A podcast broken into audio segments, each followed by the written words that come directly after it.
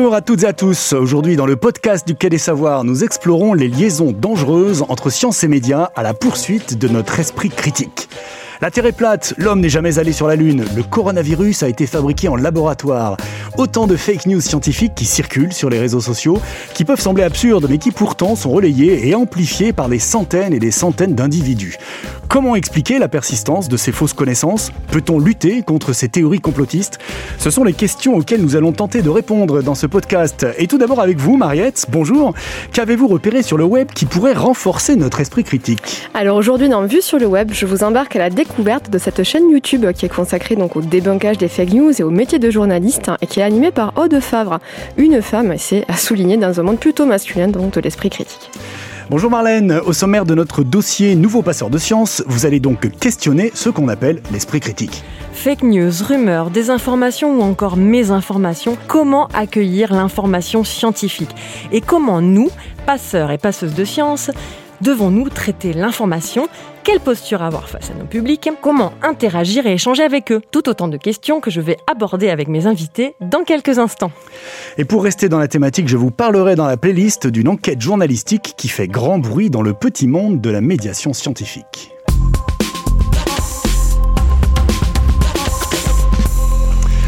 Vu sur le web, là où il n'y a pas que des fake news, bien heureusement, mais aussi des vidéastes qui ont entrepris de lutter contre les fausses informations, comme Aude, justement, de la chaîne What the Fake. Extrait.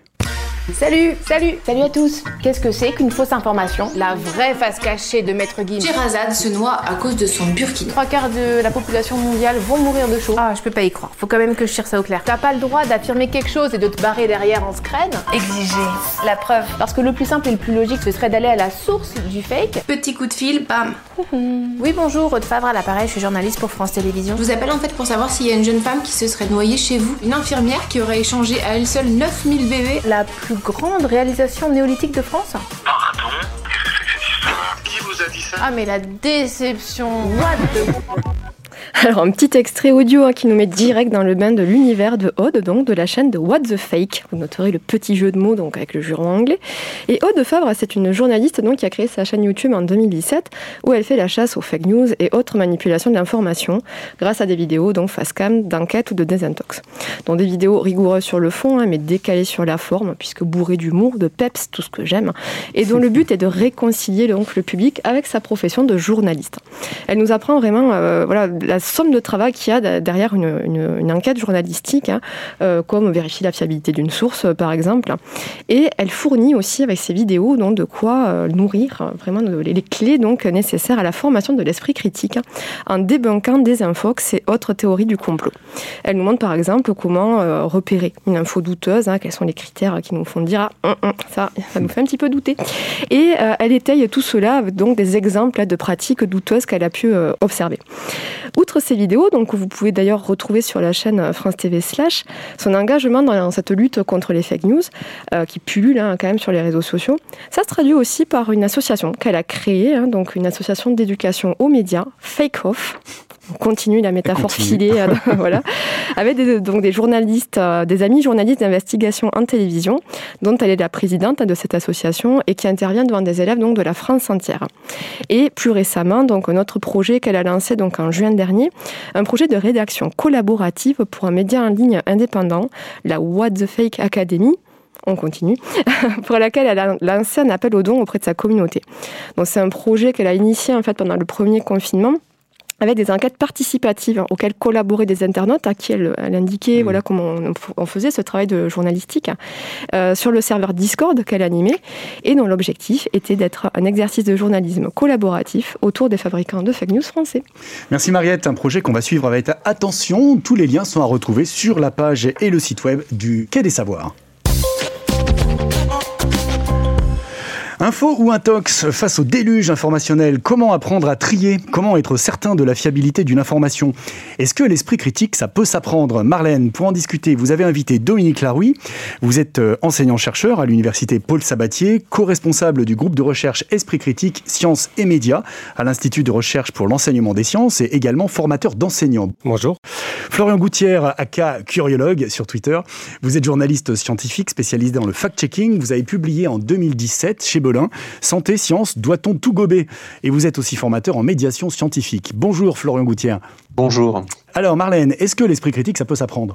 Alors esprit critique, ces mots, je les entends beaucoup et encore plus, il me semble, en ces temps de Covid. Je remarque d'ailleurs que tout le monde a sa propre définition et tout le monde a de l'esprit critique. Ce sont les autres qui n'en ont pas, évidemment.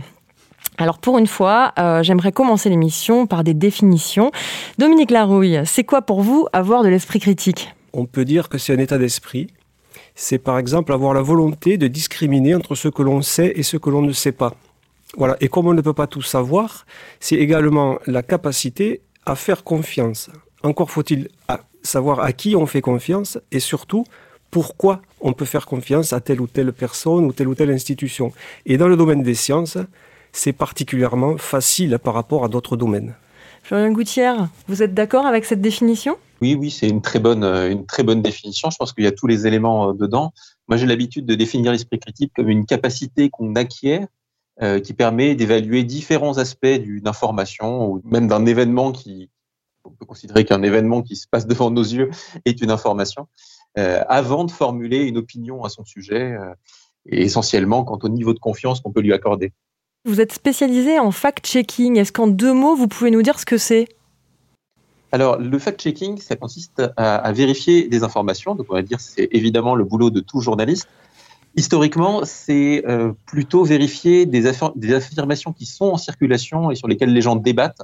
Euh, C'était notamment lors des débats télévisés, être vérifié a posteriori si une affirmation d'un tiers, donc d'un président, d'un candidat quelconque, mm -hmm. euh, s'accordait avec les faits. Et, donc le, travail de fact-checking que font les journalistes avant de publier, c'est un travail journalistique, mais quand une information est déjà en circulation, euh, et qu'il faut. Euh, mais ça peut être euh, donc des affirmations de, de, personnes, mais ça peut être des, des affirmations de votre grand-mère. On peut aussi faire du fact-checking sur des idées reçues. C'est intéressant à mener comme ma grand-mère, votre grand-mère, mon grand-père, mon J'ai une autre question euh, concernant les définitions. Si vous pouvez me donner euh, la différence entre mésinformation et désinformation.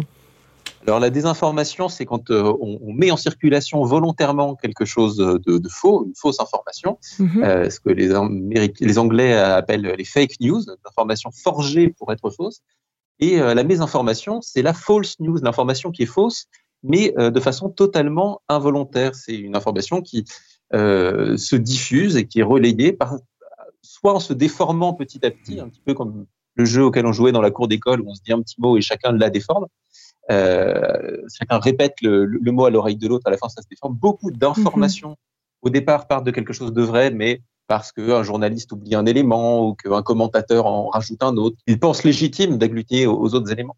Mais ça peut être aussi au départ une information qui est insuffisamment vérifiée, tout simplement, et qui se diffuse. Mais voilà, on ne peut pas considérer qu'il y a une volonté de désinformer lorsqu'on parle de mésinformation. Mmh.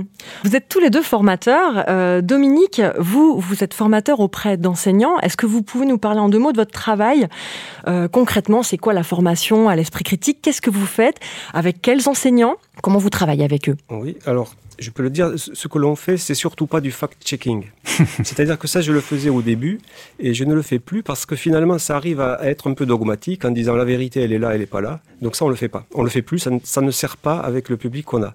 Par contre, on leur fait analyser des informations et on leur fait faire des travaux pratiques en quelque sorte. C'est-à-dire aller chercher sur Internet la réponse à telle question. Et assez souvent, ils se trompent. Et c'est à partir de là qu'on va leur amener des méthodes pour trouver quelles sont les bonnes agences expertes qui vont pouvoir apporter des bonnes réponses. Mais le fact-checking, finalement, c'est les collègues qui le font. Et ça, c'est très important. Et pourquoi ça ne marche pas avec eux? Vous dites que ça ne marche pas avec ce public-là. Pourquoi? Alors, ben c'est le seul que je connaisse. Alors après, je ne sais pas si ça marche avec d'autres publics. Mais si vous voulez, dans l'idée de formation, c'est de rendre les gens autonomes. Donc, leur donner le point sur telle ou telle information c'est assez intéressant, mais ça n'est pas formateur dans le sens où ça ne va pas leur apprendre euh, à faire le point sur une autre question. Et notre objectif, c'est justement de les, de les, rendre plus compétents. Hmm. Mais d'après vous, le problème, il est où? Il est dans la gestion, de, dans l'accès à l'information pour les enseignants ou plutôt dans la formation initiale de ces enseignants? Parce qu'on pourrait supposer qu'un enseignant, il est quand même formé à la démarche scientifique et il est quand même euh, outillé oui, euh, pour l'esprit critique. Alors je dirais que le problème, il est dans le cerveau humain. C'est-à-dire que les scientifiques comme les autres accordent plus de crédit aux informations qui leur font plaisir, qui confortent leurs opinions philosophiques, politiques ou morales, etc. Donc c'est vraiment, et c'est ce qu'on leur dit aussi, euh, faire preuve d'esprit critique, ce n'est pas se battre contre des ennemis invisibles, c'est se battre contre son propre mhm. cerveau. Voilà, c'est surtout ça le. Mhm. Et il n'y a pas d'esprit critique universel. C'est-à-dire qu'un scientifique aura un, bon esprit critique sur ça, la question qu'il étudie, évidemment, évidemment, mais absolument pas sur les autres. Et il aura des biais comme tous les autres sur d'autres questions. Et donc, pour revenir aux enseignants, concrètement, qu'est-ce que vous faites avec eux dans un atelier ou un cours, une conférence euh Alors, moi, les enseignants que je vois, c'est principalement des enseignants de sciences de la vie et de la terre. Donc, ils sont euh, obligés d'enseigner tout un tas de, de, pans de connaissances qui concernent la santé, qui concernent le climat, qui concernent l'alimentation. Et ce sont des, la sexualité, etc. Ce sont des, des secteurs de la science qui sont très fortement impactés par l'opinion publique, par les médias, mhm. par la philosophie, par la politique, etc. Voilà. Et ils ne sont pas spécialistes de tout, et ce bain médiatique finit par les contaminer aussi. Et ils le reconnaissent. Florian, vous, vous êtes formateur auprès de médiateurs scientifiques et de journalistes. Et de journalistes. Alors, comment ça se passe? Qu'est-ce que vous leur proposez concrètement pour les sensibiliser euh, à ces questions-là? Alors, il y a de la théorie et de la pratique. Euh, la théorie, c'est celle que j'essaye de faire euh, circuler le plus, le plus généralement, c'est déjà une prise de conscience que de l'information en circulation euh, peut être fausse. Alors ça paraît assez évident, on dit bah oui on sait qu'il y a des informations fausses en circulation, mais on mesure assez peu euh, la quantité d'informations euh, fausses. Où est-ce qu'elle peut se nicher Elle mhm. peut se nicher dans des grands médias, elle peut se nicher dans des encyclopédies, elle peut se nicher dans l'enseignement que eux-mêmes ont reçu. Quand ce sont des, personnes qui ont une formation scientifique, des médecins ou des ou d'anciens médecins ou même des médecins, ça m'arrive d'intervenir aussi dans, dans ce cadre-là. Et euh, l'information qu'ils ont reçue dans leur formation euh, est considérée comme validée, certaine, et ils construisent dessus. Donc déjà, apprendre un petit peu à en douter, euh, au travers de pas mal d'exemples, et mmh. prendre conscience vraiment de cette chaîne de l'information dans lequel euh, peut se nicher la, la mésinformation. Et pour leur faire prendre conscience de ça, je mets en place des canulars dans lesquels je fais tomber les, mon public, qui sont donc euh, des, futurs formateurs, etc. Et je leur montre que les sources qu'ils utilisent euh, peuvent être euh, biaisées de bien des façons. Et lorsqu'ils ils sont assez aguerris face à ces canulars, bah, je, je, leur je tends de nouveaux pièges pour qu'ils commencent à savoir où placer leur méfiance et surtout comment élaborer des, techniques de travail qui leur permet d'éviter de tomber dans les pièges les plus grossiers. Parce qu'évidemment, j'essaie de tendre des pièges assez grossiers au départ. Ils tombent quand même dedans le plus souvent, ça fait court. Et après, on essaye d'affiner les choses justement pour qu'ils euh, sachent euh, discriminer des, des, sources de qualité, puis au sein de sources qui, sont, qui ont une bonne réputation, savoir où chercher la petite bête pour au final avoir à, à donner à leur, euh, à leur public une information qu'ils auront suffisamment passé au tamis de leur esprit. On peut avoir un exemple de piège grossier, par exemple? Ah, je, je... Ou c'est des secrets industriels ah, Il y a certains secrets industriels, surtout qu'il y a des choses qui, sont, euh, qui existent au long cours, mais il y a par exemple, il y a quelques années, on a, avec une, une collègue avec qui j'enseigne, on a, on a créé une, une fausse page Wikipédia d'un chercheur. Alors l'objectif c'était de la faire disparaître au bout de, de quelques heures. On a oublié d'effacer la page. Ah. Euh, mais non, mais vraiment, vraiment, c'était pas du tout volontaire. En fait, on pensait de toute façon que la page allait se faire retoquer. Et elle est restée plusieurs années et euh, sans que personne ne, l'identifie. Et cette fausse information, qui était vraiment au départ visée pédagogique, s'est diffusée. Et euh, l'information s'est diffusée. Maintenant, on, amène nos, étudiants à, enquêter sur ce chercheur qui a commencé à être cité par des journalistes, etc., euh, qui n'ont pas fait le travail de vérification Pourtant, comme je vous dis, c'était assez grossier. Et donc, euh, ils doivent remonter jusqu'à l'origine de cette information. Et souvent, de par la date, ils découvrent que c'est un de nos cours. Hmm. Donc, euh, je ne révèle pas le nom du chercheur, parce qu'il y a peut-être de futurs étudiants qui m'écoutent. Mais voilà. Alors, la page n'existe plus sur Wikipédia, ah. mais la fausse information, c'est à visée pédagogique, c'est diffusé euh, malgré nous. il a fallu plusieurs années à Wikipédia pour supprimer la page. Oui, il a fallu 7 ans, je crois. Ah, quand même. Alors là, on parle plutôt d'un public de professionnels, hein, vous avec les enseignants, euh, Florian avec euh, les, médiateurs et, journalistes. Euh, donc ce public-là, je dirais, a le temps de chercher l'information de de détricoter, de creuser, de, de, trier. comment ça peut se passer pour, pour le grand public, pour des gens qui n'ont pas forcément ni le temps, ni les moyens, ni les outils pour, pour, pour faire ce tri dans l'information alors, ce que je peux conseiller, c'est que chacun doit apprendre à dire je ne sais pas. C'est-à-dire qu'au lieu d'avoir l'objectif de tout vérifier, il faut se dire, voyons, ce sujet m'intéresse suffisamment pour que j'y passe une demi-journée, et à ce moment-là, peut-être je vais arriver à une certaine connaissance. Mais si je ne veux pas faire cet effort cognitif, autant le, le reconnaître d'emblée et dire je ne sais pas, et c'est pas du tout un problème de ne pas savoir, on n'est pas tenu de tout savoir je suis à 100% euh, d'accord avec ça. Et, mais le, vrai problème, c'est qu'il n'y a pas de culture du je ne sais pas. Enfin, il faut, tout à fait. Notre mission, c'est de développer auprès du public cette culture du je ne sais pas, cette humilité. Euh, c'est le plus grand ennemi de l'esprit critique, ce, manque d'humilité. Et donc, euh, voilà, il faut, vraiment nourrir le fait que même des médecins, même des chercheurs, même des experts doivent savoir dire je ne sais pas. C'est un, je, un je ne sais pas positif aussi que vous dites là, ah parce que le je ne sais pas dans notre culture française, comme on a appris à l'école, dire je ne sais pas, c'est un aveu de faiblesse quand même, c'est un échec. Donc là, vous, vous prenez un je ne sais pas positif, un je ne sais pas qui serait une manière d'apprendre. Exactement, c'est je ne sais pas encore. Euh, et, et, aussi, il faut expliquer pourquoi je ne sais pas. Je ne sais pas parce que je ne m'y suis pas intéressé. Je ne sais pas parce que personne ne sait, parce que la recherche est encore balbutiante. Je ne sais pas parce qu'il y a une controverse, qui est une vraie controverse scientifique avec des, arguments pour, des arguments contre. Mais euh, il y, a différents niveaux de je ne sais pas qu'on peut exprimer et qu'on peut euh, expliciter auprès des, publics aussi d'ailleurs. Mais objectivement, on voit que, que, ce je ne sais pas, on ne l'a pas culturellement. On, va prendre l'exemple de, de, de, la crise sanitaire qu'on est en train de traverser. Au mois de mars, près de 80% des Français avaient une opinion sur la chloroquine seulement 20% disaient je, je, ne sais pas. Euh, ça veut dire quoi? Ça veut dire que finalement, bah, euh, les adultes, euh, bah, c'est fichu, euh, on fait rien. Est-ce que du coup, le travail, on le fait plutôt avec les jeunes, à l'école, avec les enfants? Qu'est-ce que vous en pensez? Mais... Encore une fois, c'est une, une, prédisposition, on va dire, du cerveau humain qui est bien connue des psychologues de la cognition. C'est-à-dire que moins on en sait, plus on a l'impression qu'on en sait. Et quand vous interviewez un vrai spécialiste, il va très souvent dire ah oui mais là on peut pas dire ça non ça, ça c'est exagéré il va être extrêmement prudent donc c'est c'est inhérent euh, disons à, au cerveau humain et mhm. mais quand même ça peut se travailler et encore une fois la prise de conscience c'est presque tout le chemin c'est-à-dire qu'une fois qu'on a pris conscience que, que vraiment on est on a cette prétention à tout savoir alors qu'on ne sait rien. Là, déjà, on a fait un pas important parce qu'on a honte et on se dit non, ça c'est pas possible, je vais arrêter ça. Et, du coup, je parlais des enfants. Euh, Florian, euh, j'aimerais que vous nous parliez un peu de, des actions que porte Vitry-sur-Seine depuis, depuis une quinzaine d'années. Euh, ils organisent un festival de sensibilisation à la culture scientifique. Et il y a 3-4 ans, ils, ont organisé un festival dont vous étiez participant ou co-organisateur. Vous allez nous en dire un peu plus. Hein. Comment savoir si c'est vrai. Et des actions ont été menées avec des enfants de CM1, CM2, il me semble. Est-ce que vous pouvez nous en parler? Oui, je suis coordinateur euh, sur ce projet, euh, coordinateur. scientifique sur ce projet.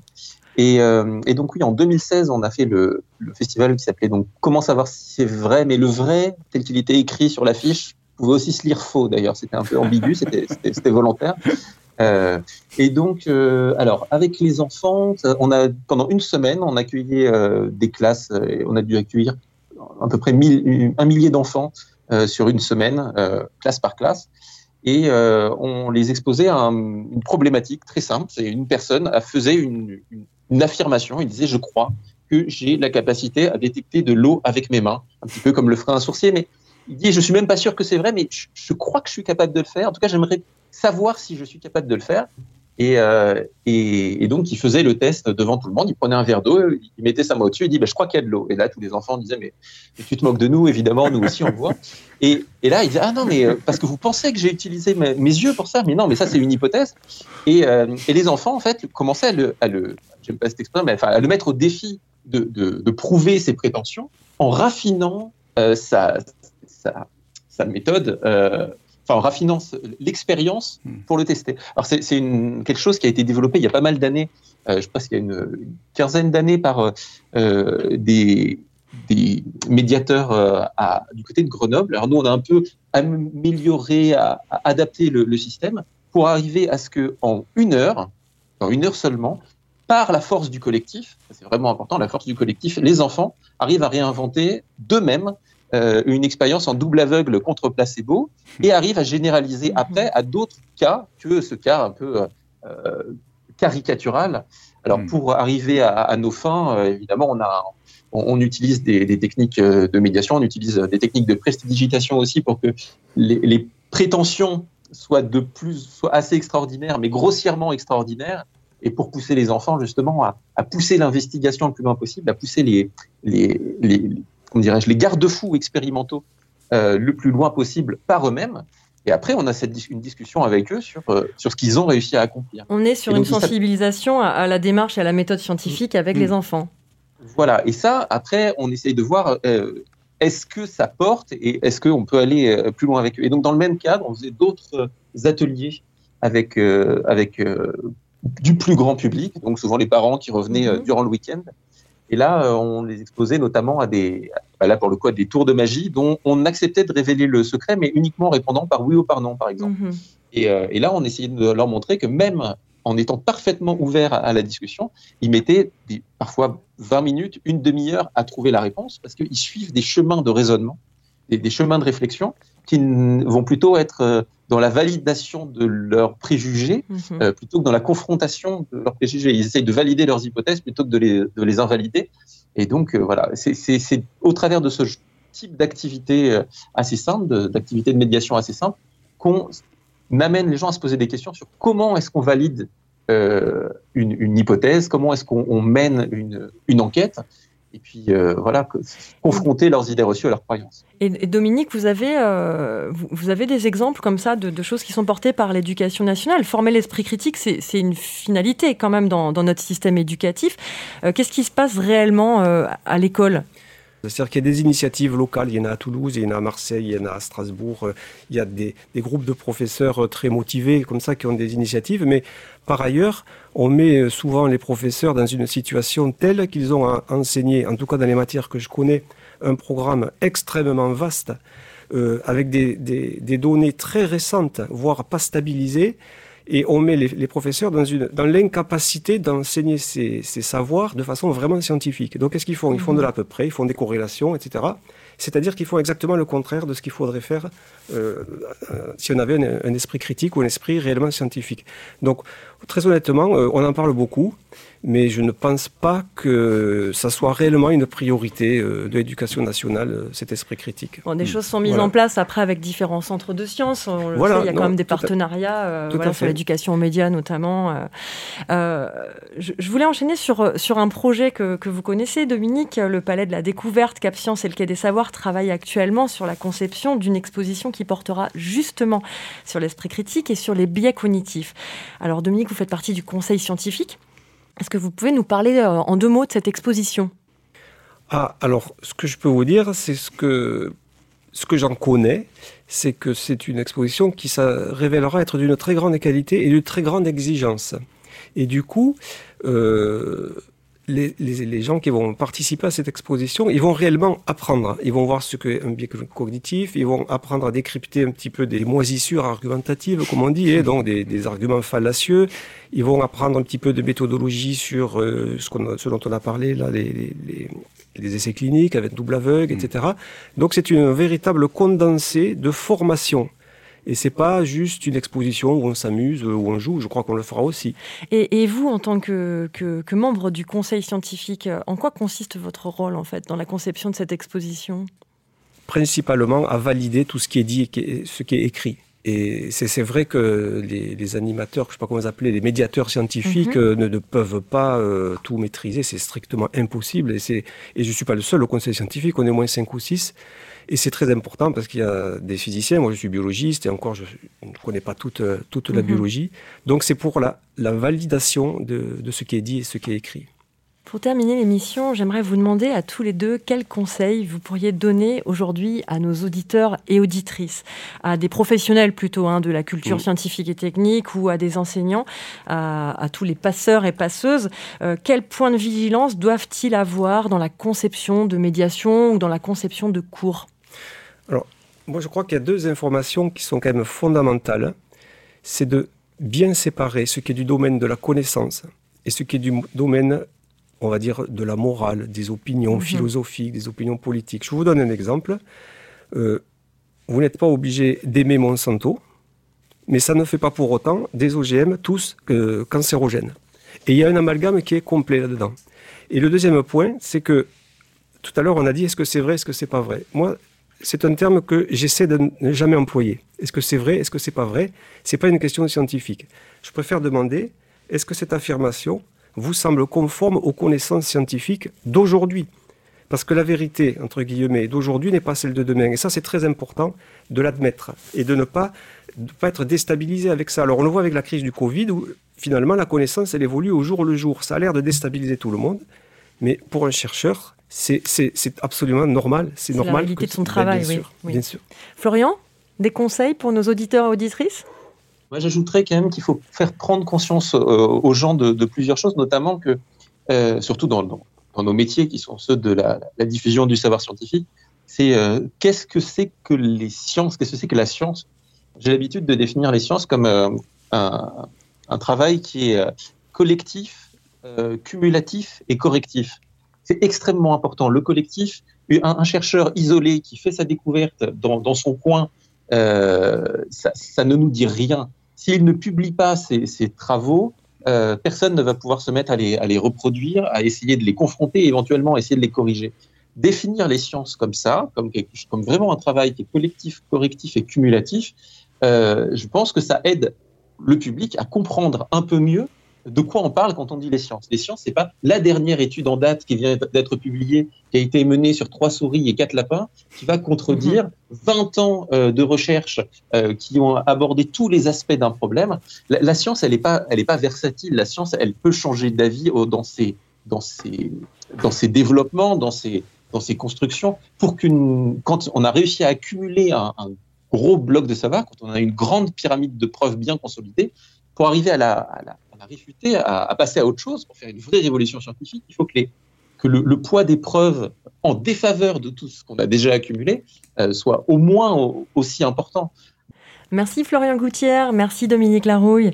Pour les curieuses et les curieux qui souhaitent en savoir plus et aller plus loin, je vous conseille de lire le livre de Florian Gouttière, Sentier Science, Doit-on tout gober? Et de jeter un œil à son site curiologie.fr et également celui de l'IRES. Rendez-vous au printemps 2021 à Bordeaux chez Cap Science pour l'exposition Esprit critique, détrompez-vous. Et sinon, on la retrouvera fin 2021 au Quai des Savoirs.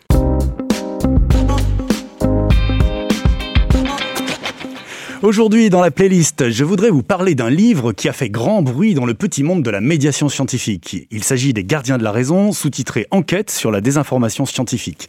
Ses auteurs, deux journalistes du Monde, Stéphane Aurel et Stéphane Foucard, et un sociologue, maître de conférence à l'EHESS, Sylvain Laurence.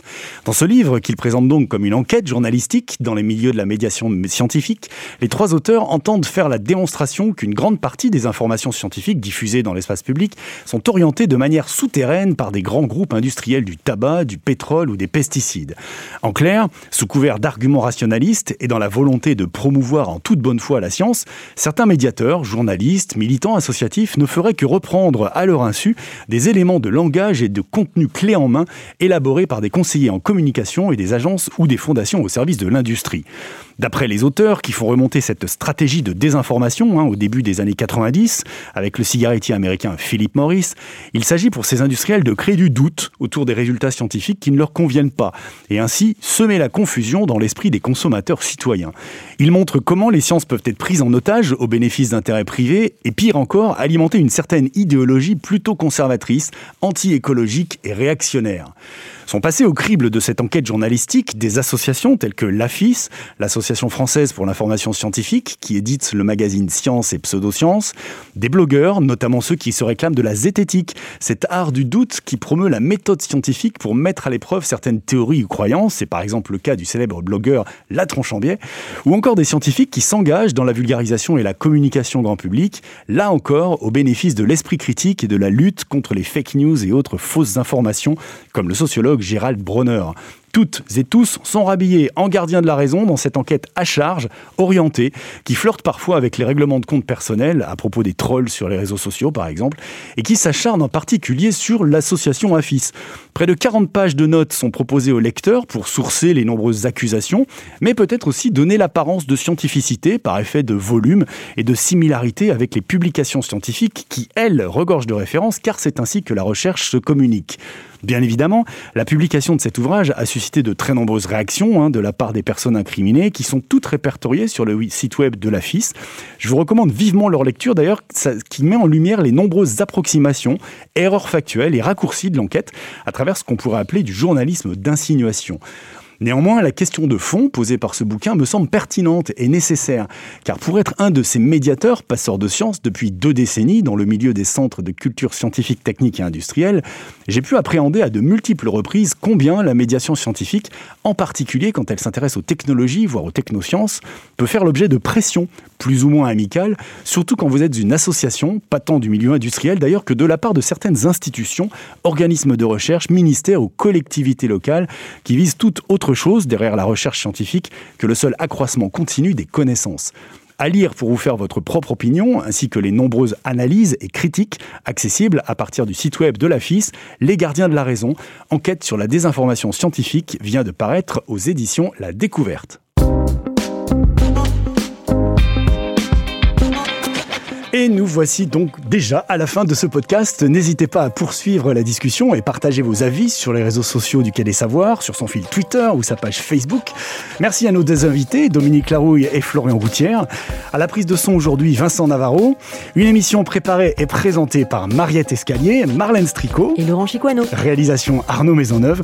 Restez curieux et restez critiques et à très bientôt. Ciao